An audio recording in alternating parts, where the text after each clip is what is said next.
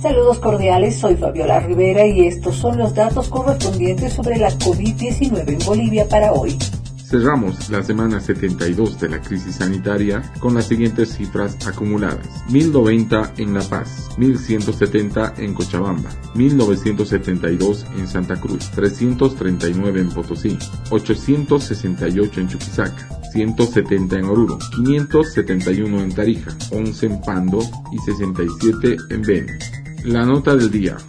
La vacuna china Sinopharm tiene una eficacia del 79%. Es una vacuna de virus completo inactivada. Se requieren dos dosis, aplicadas con 21 días de diferencia entre ambas. Los efectos secundarios comúnmente presentados son cansancio, dolor de cabeza, dolor muscular, escalofríos y en algunos casos fiebre y náuseas. Los efectos secundarios de la vacuna podrían afectar la capacidad para realizar las actividades diarias, pero deberían desaparecer en unos días.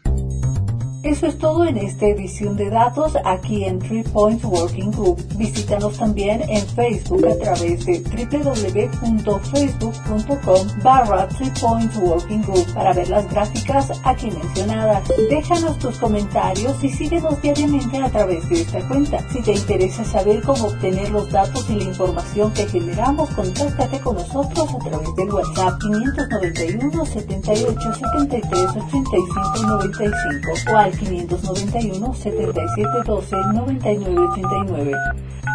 Desde Potosí, Bolivia, les informó Fabiola Rivera. Nos reencontramos en el siguiente podcast.